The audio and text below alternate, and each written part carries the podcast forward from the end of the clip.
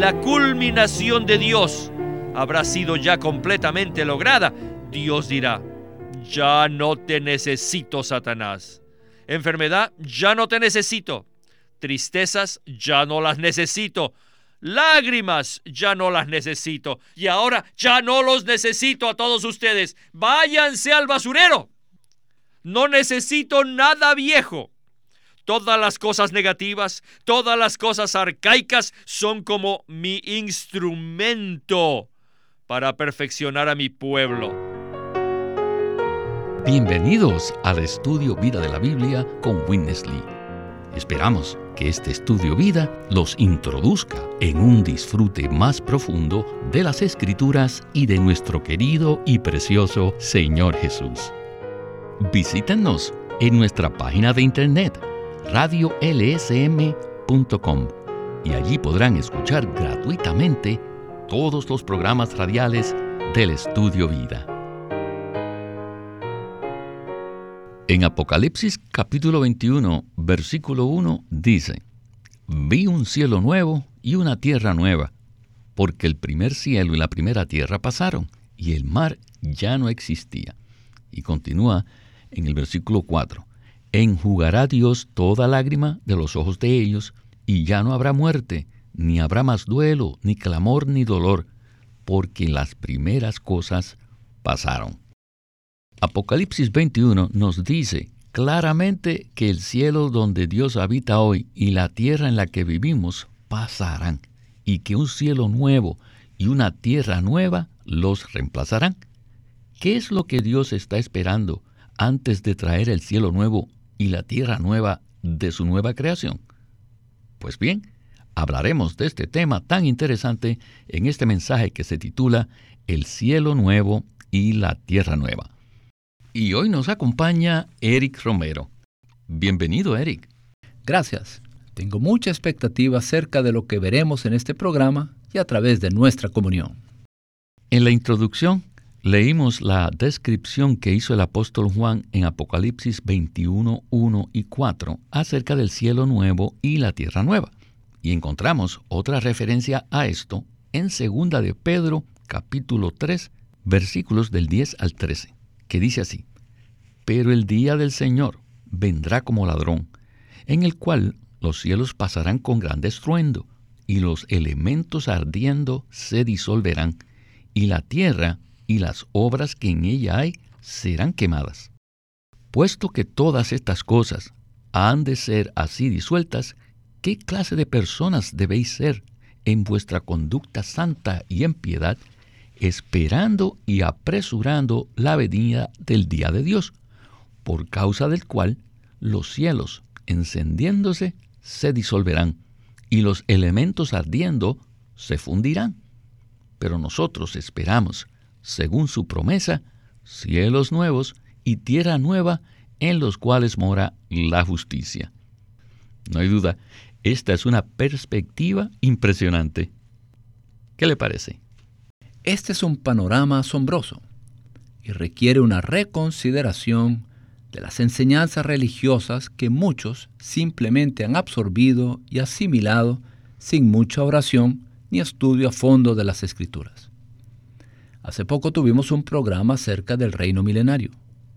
Ese reino de mil años todavía no será el cielo nuevo y la tierra nueva. La razón por la que aún no será el cielo nuevo y la tierra nueva es que el propósito eterno de Dios con respecto a Cristo y a la iglesia, que conlleva la madurez y el perfeccionamiento de todos sus creyentes, aún no se habrá cumplido plenamente.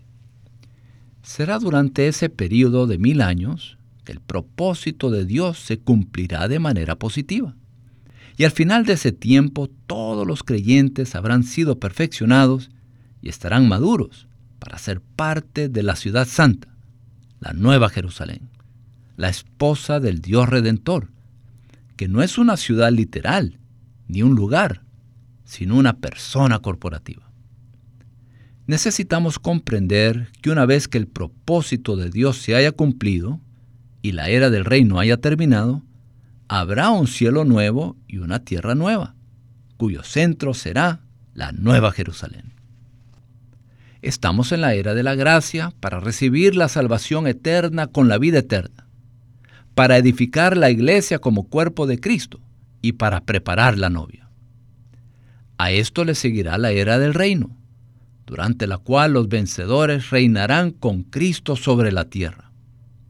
Durante ese periodo de mil años, los creyentes inmaduros serán perfeccionados y llegarán a la madurez. Luego, al final de los mil años, habrá el juicio final sobre el diablo y sobre la última rebelión de los que siguieron al diablo al final de la era del reino, y además se realizará el juicio de todos los incrédulos muertos.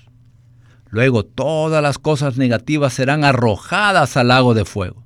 El diablo, la muerte y el Hades, todo desaparecerá. Entonces habrá un glorioso cielo nuevo y una tierra nueva. Y en el centro una persona corporativa, la Nueva Jerusalén, la ciudad santa, la esposa del Cordero. En realidad, allí no es a donde nos dirigimos, sino que es lo que llegaremos a ser.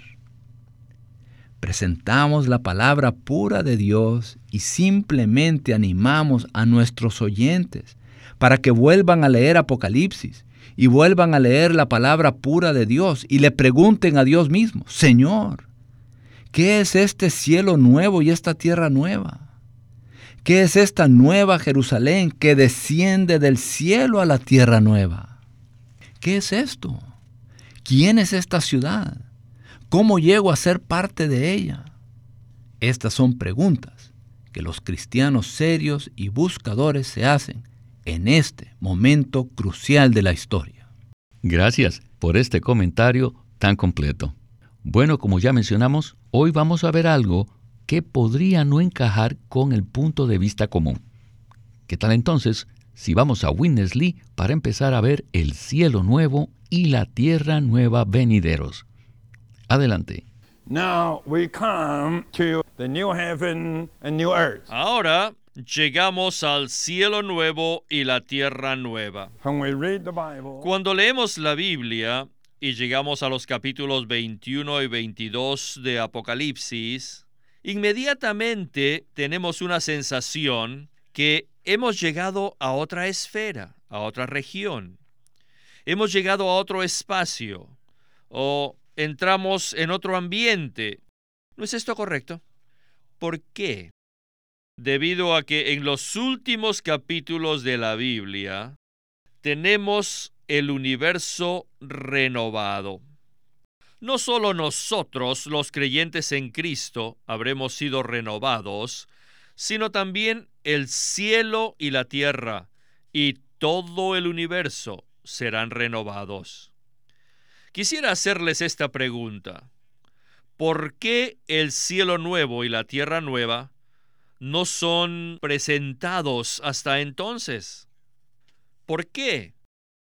Esto se debe a que Dios todavía no ha terminado de disciplinar a sus criaturas. Y por eso el cielo nuevo y la tierra nueva no podrán aparecer, no podrán venir. Eric, este pensamiento de que el cielo nuevo y la tierra nueva no pueden aparecer hasta que Dios acabe de perfeccionar a su pueblo puede ser algo nuevo para muchos de los radioescuchas. Por eso creo que sería útil proporcionar un bosquejo de cómo Dios se ha relacionado con el hombre a través de las eras. ¿Podría usted repasar estas dispensaciones para nosotros y explicarnos cómo Dios las ha usado? Sabemos por Efesios capítulo 3 que Dios tiene un propósito eterno. Para cumplir este propósito eterno, Dios creó el espacio y el tiempo.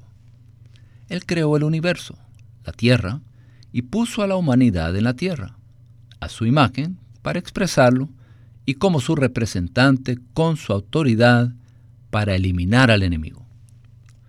Después de la caída del hombre, Dios comenzó a cumplir su propósito por etapas y a relacionarse con el pueblo de la tierra de una manera particular en cada etapa. Durante la época de los patriarcas, Dios tenía cierto criterio.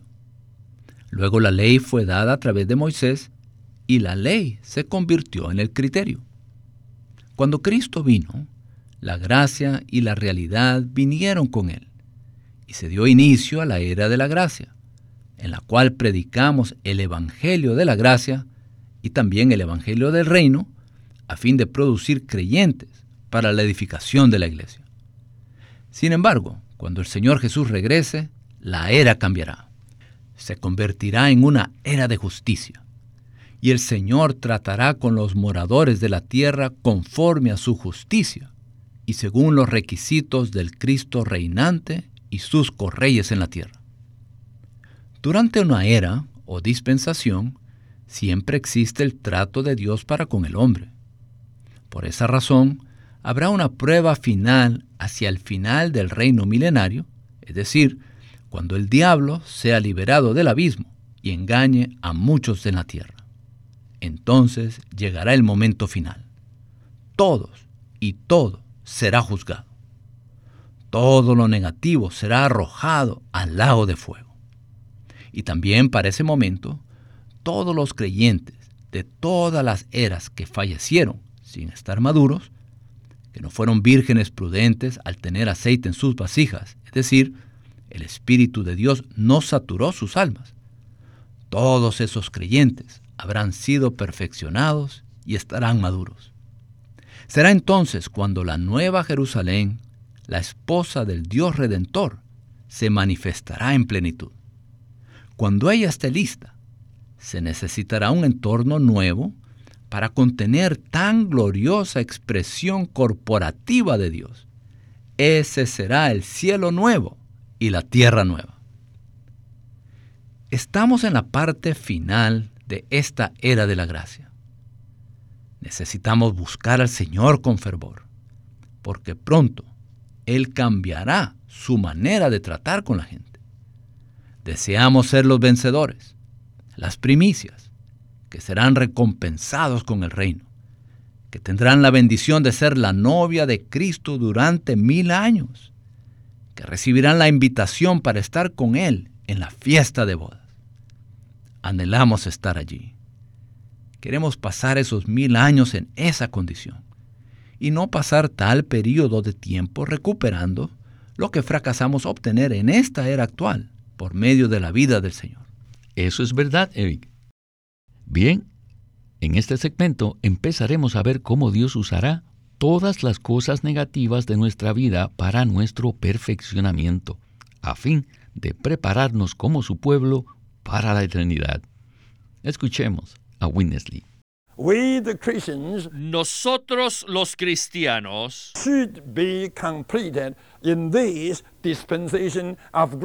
deberíamos ser completados o perfeccionados en esta era de la gracia.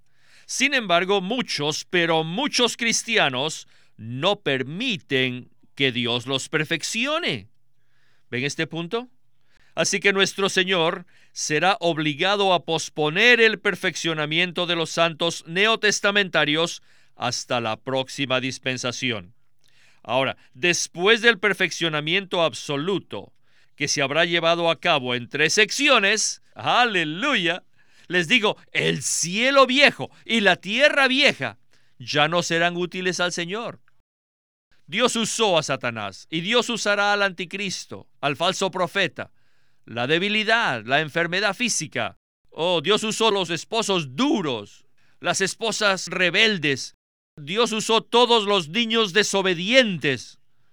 Dios usa todo esto a fin de perfeccionarnos. Después de perfeccionarnos, después que el perfeccionamiento divino, la culminación de Dios, habrá sido ya completamente lograda, Dios dirá, ya no te necesito, Satanás. Enfermedad, ya no te necesito. Tristezas, ya no las necesito.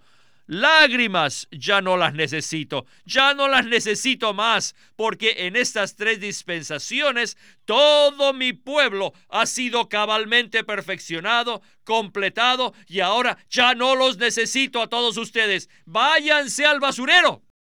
Tampoco ya no necesito el cielo viejo ni tampoco la tierra vieja. No necesito nada viejo. Todas las cosas negativas, todas las cosas arcaicas son como mi instrumento para perfeccionar a mi pueblo. Y ahora que he perfeccionado mi pueblo, el perfeccionamiento de mi pueblo está cabalmente completado, por lo tanto ya no necesito todas estas cosas. Las echaré a todas al basurero. Al escuchar esta sección, recordé el versículo en Romanos 8:28, que dice lo siguiente, y sabemos que a los que aman a Dios, todas las cosas cooperan para bien, esto es, a los que conforme a su propósito son llamados. Creo que el significado literal de este versículo es que Dios hace que todas las cosas cooperen para nuestro bien. Esta es una perspectiva que todos necesitamos recordar, porque a menudo las cosas problemáticas de nuestras vidas nos molestan, nos frustran e incluso nos desalientan. Y muchas veces nuestras oraciones están dominadas por peticiones al Señor para que nos quite sus problemas. Pero en realidad Dios usa estas cosas e incluso de alguna manera Él las necesita para cumplir su propósito, a fin de completarnos, perfeccionarnos y llevarnos a la madurez. ¿No es así, Eric? Así es. Si nuestros queridos radioyentes aman a Dios y saben cuál es el propósito eterno de Dios, y se dan cuenta de que han sido llamados conforme al propósito de Dios, pueden tener la plena certeza de que Dios hará que todas las cosas cooperen para bien. Y ese bien, en Romanos 8:28, se define en el versículo 29, que nos dice que hemos sido predestinados para ser hechos conformes a la imagen del Hijo de Dios, para que Él sea el primogénito entre muchos hermanos. El propósito de Dios en el versículo 28 consiste en tener los muchos hermanos de Cristo en el versículo 29, que son los muchos hijos de Dios mencionados en Hebreos 2. Y estos hermanos e hijos son los componentes de la esposa eterna del Dios Redentor, la Nueva Jerusalén.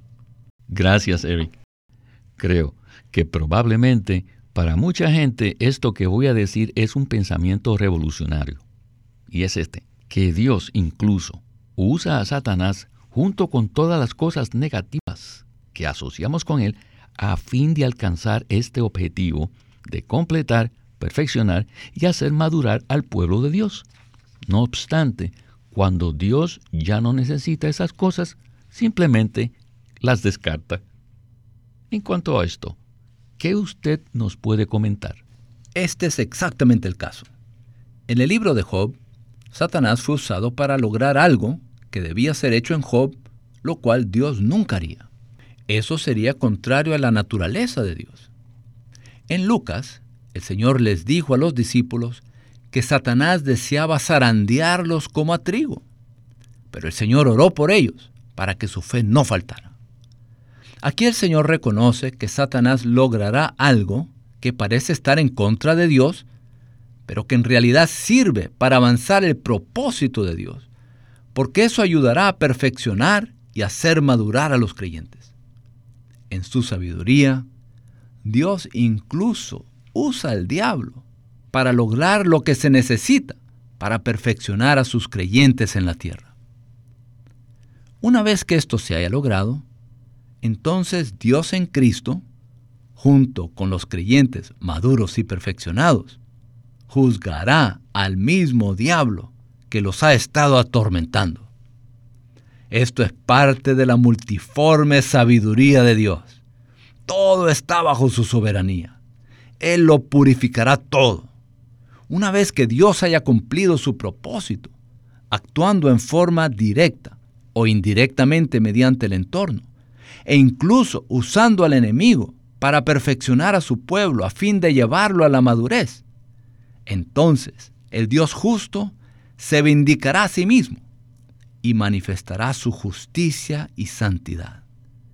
Y toda cosa negativa, el anticristo, el falso profeta, el diablo, los espíritus malignos, todos los impíos, todo lo negativo será arrojado al lago de fuego. Por un lado, este universo será completamente purificado. Y por otro, el propósito eterno de Dios se cumplirá absolutamente. Este es el mensaje de Apocalipsis. Y esta es la carga de este programa de radio en particular. Muy cierto. Bueno, al inicio del programa leímos el testimonio del apóstol Juan en Apocalipsis 21 y el del apóstol Pedro en 2 de Pedro capítulo 3 con respecto al cielo nuevo y la tierra nueva. Ahora queremos añadir a eso la palabra del apóstol Pablo en el capítulo 1 de Hebreos. En los versículos 10 al 12 leemos lo siguiente. Los cielos son obra de tus manos. Ellos perecerán, mas tú permaneces para siempre, y todos ellos se envejecerán como una vestidura, y como un manto los envolverás, y serán mudados como un vestido. Pero tú eres el mismo, y tus años no acabarán. Escuchemos ahora a Winnesley en la conclusión del mensaje. El día vendrá. cuando este cielo viejo y esta tierra vieja serán envueltos y quemados. En ese entonces todo el universo será una nueva creación.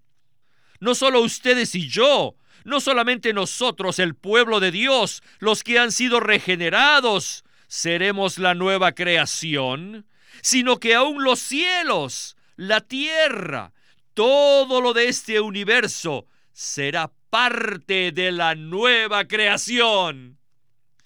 ¿Cuándo ocurrirá esto? Esto será cuando Dios acabe todo el perfeccionamiento de su pueblo. Esto le seguirá. Todo espera solo una cosa, que nosotros seamos perfeccionados. Si estuviéramos perfeccionados, inmediatamente muchas cosas ocurrirían. Todo depende de nuestro perfeccionamiento. Los cristianos hoy en día no prestan atención a este perfeccionamiento de vida, pero bajo la luz divina tenemos que darnos cuenta que no hay manera que Dios logre nada ni que pueda avanzar con nada, sino mediante nuestro perfeccionamiento en vida. Y si no le permitimos que nos perfeccione, Él será paciente y esperará hasta la próxima era. Esto no es broma, es muy serio. Todos nosotros necesitamos darle al Señor la plena libertad para que nos perfeccione mientras que aún estemos respirando en la tierra. No solo necesitamos ser perdonados de nuestros pecados, no solo necesitamos ser regenerados, no, sino que también necesitamos ser perfeccionados. ¿No es verdad? Es un asunto de madurez. Todos necesitamos ser perfeccionados y madurados por completo en cualquiera que sea nuestra condición o circunstancia, simplemente debemos decirle al Señor, Señor, gracias por esta circunstancia. Señor, gracias porque este es tu instrumento, lo que a ti te sirve para perfeccionarme a mí. Gracias, Señor. Creo que lo que escuchamos en el segmento anterior y en todo el programa de hoy es muy sobrio. Por supuesto, la redención, el perdón, incluso la regeneración son asuntos sumamente importantes, pero nada de eso es la meta de la obra de Dios. La meta consiste en completar, hacer madurar y perfeccionar en vida a todos los creyentes.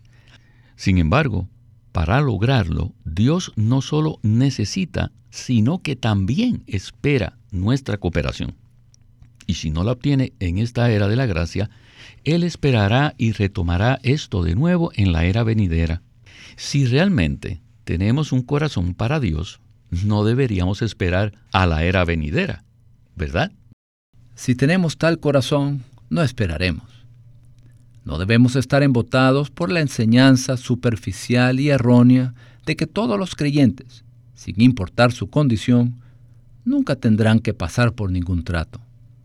Que una vez que mueren y son arrebatados, todos sus problemas estarán resueltos. Esa es una enseñanza gravemente inexacta. Si conocemos la verdad sobre el propósito eterno de Dios, seremos sobrios y estaremos velando.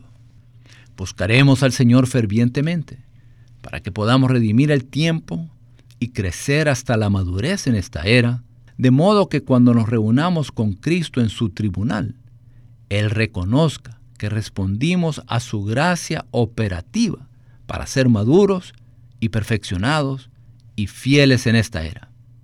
Por tanto, entraremos en el reino como recompensa en la era venidera. La salvación eterna es gratuita con base en la muerte redentora de Cristo, pero el reino milenario es una recompensa. La corona de justicia es dada a aquellos que pueden decir con Pablo, acabé la carrera, guardé la fe, peleé la buena batalla. Ellos vivieron en esta tierra durante su vida para el cumplimiento de la perfecta voluntad de Dios en su propósito eterno. Solo estos creyentes madurarán en vida y solo ellos serán correyes con Cristo en el reino venidero. Esto es lo que Pablo llama en Hebreos 6 la palabra de justicia. Presentamos esta palabra en fe y en amor y en sinceridad a todos los buscadores de Dios, a nuestros amados hermanos y hermanas, donde quiera que estén en toda la tierra. Amén, Eric. Muchas gracias por acompañarnos en el estudio Vida de la Biblia con Witness Ha sido un privilegio participar en este mensaje. Este es Víctor Molina haciendo la voz de Chris Wilde, Eric Romero, la de Ron Cangas y Walter Ortiz la de Winnesley.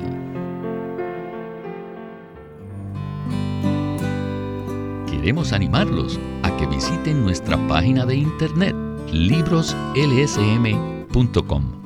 Allí encontrarán los libros del Ministerio de Watchman Nee y Witness Lee. Una vez más, libroslsm.com. O llámenos a nuestro teléfono gratuito 1 800 810 1149. 1-800-810-1149. Pueden escuchar gratuitamente todos los programas radiales del Estudio Vida o leer en línea los libros del Estudio Vida en nuestra página de internet radiolsm.com.